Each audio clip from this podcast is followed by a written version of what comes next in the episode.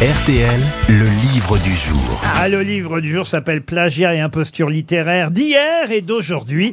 C'est signé Philippe Di Folco qu'on va avoir au téléphone dans un instant. Non, pas Monseigneur. Philippe Di Folco.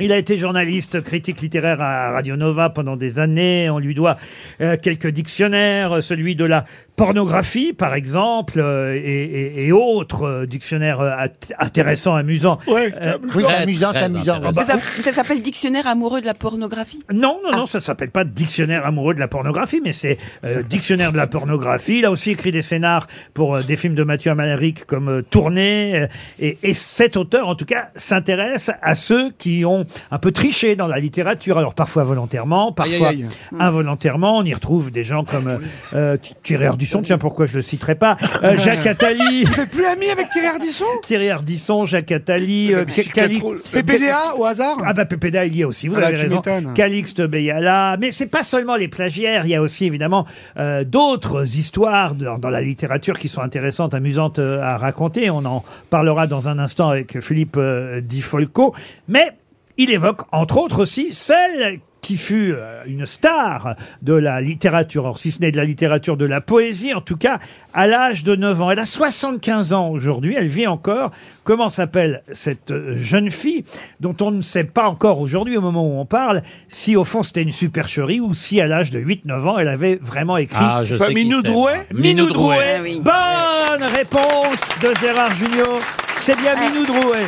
Mais alors, vous savez que Jean Cocteau avait dit tous les enfants sont des poètes, sauf Minou Drouet. Exactement. Tous les enfants de 9 ans ont du génie, sauf Minou Drouet. Voilà, c'est ça. Bonjour Philippe Di Folco. Bonjour à vous. Et C'est vrai que c'est marrant de reparler de Bah Minou oui. Drouet. Et C'est vrai, Oh. c'est vrai qu'elle est à Saint-Germain-des-Prés euh, de temps en temps dans un, un- un Oh. bar. Mais oui, Ariel, euh, Ariel m'en est témoin. Ariel m'en est témoin. vrai. On l'a croisé chez Lip dans les La années brasserie, là. 90. Ah, dans les années 90. dans les années Oh, 80. Mais là, aujourd'hui, à 75 ans, elle est où, Minou Drouet? Bon, on peut la Eh voir ben, sur TikTok tous les jours. Ah, Absolument. Non, je n'en ai aucune idée. Mais vous savez, euh, Laurent, c'est pas vraiment une imposture, c'est-à-dire qu'elle a été euh, qualifiée d'imposteur par la, la presse à l'époque. La, la vérité est tragique, c'est que sa mère l'avait enfermée chez elle, l'avait privée d'école, et finalement elle récitait les poèmes que sa mère lui imposait. Voilà, c'est un peu triste. Alors, l'histoire la plus amusante que vous racontez, on va oublier euh, Minou Drouet. Oui, pour Euh, Minou. Ah oui, c'est celle de Paul Biro qui lui a inventé un Oh, personnage là, qui s'appelle Égésip Simon, qui n'a jamais existé, et il a écrit à différents politiques euh, euh, pour leur demander d'établir une euh, sculpture, parce qu'il mérite bien cette sculpture, cet homme-là, euh, pour le centenaire d'Égésip Simon, qui évidemment n'a jamais existé. Et les politiques ont, pour la plupart, répondu. C'est ça qui est drôle, évidemment. Absolument, c'est la première imposture euh, qui implique tous les députés de l'Assemblée nationale. Il y en a eu une deuxième plus tard en 1929 qui était encore plus brillante par Alain Melet. Mais là, c'est euh, le, type qui organise ça est un grand ami d'Apollinaire. Je soupçonne Apollinaire d'avoir été dans le coup. Et le, le type n'existe pas. C'est un nom composite à partir de deux célébrités du 19e, enfin célébrités. Jésip Euh, Moreau. Voilà, et- bravo. Simon, un Simon qui était célèbre. Bon, et, et, et, le fait, c'est que les députés ont, ont- se sont rués là-dedans.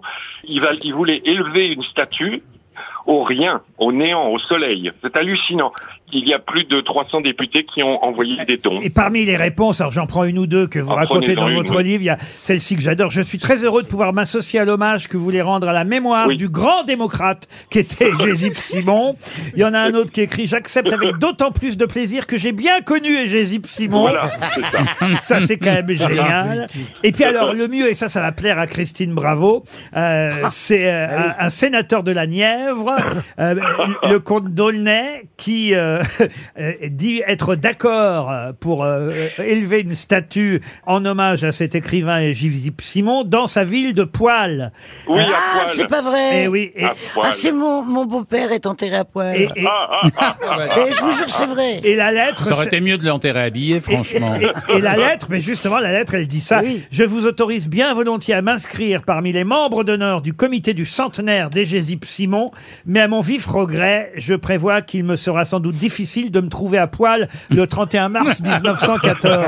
Génial, poil. Voilà, c'est quand même très très amusant. Il y a des choses beaucoup plus graves et beaucoup plus Ah oui. sérieuses, hein, évidemment, euh, des plagiats, euh, des emprunts, euh, tous ces écrivains qui utilisent beaucoup de documentalistes. C'est c'est là d'où vient le problème généralement d'ailleurs. Exactement. Alors vous, vous, vous disiez, vous citiez Jacques Attali. Je dois préciser que Jacques Attali n'est pas plagiaire. Il a été.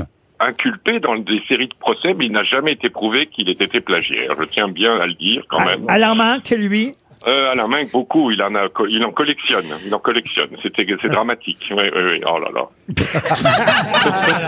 Alain Minck, mais c'est l'homme le plus intelligent de France. non mais c'est un livre passionnant. Mais Molière, il a tout trompé. Alors justement, il y a Ah, aussi non. ça. Vous, vous ne tranchez pas vraiment hein, dans cette Ah affaire. non, non, non, je suis très prudent.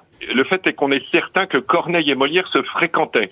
Et il fréquentait même le frère de Corneille, plus que Corneille lui-même. Corneille avait un frère qui était un peu dévergondé, quoi, disons. En tout cas, on va conseiller votre livre, Plagiat et imposture littéraire d'hier et d'aujourd'hui, canular, escroquerie, mystification, supercherie et autres trafics de textes. Et puisque parfois aussi a été mis en doute l'existence même de Shakespeare, on terminera par cette phrase que vous rappelez aussi, une phrase de Sacha Guitry qui dit « Shakespeare n'a jamais existé, toutes ses pièces sont l'œuvre d'un autre qui s'appelait Shakespeare lui aussi. » Je trouve ça génial. Ah, merci.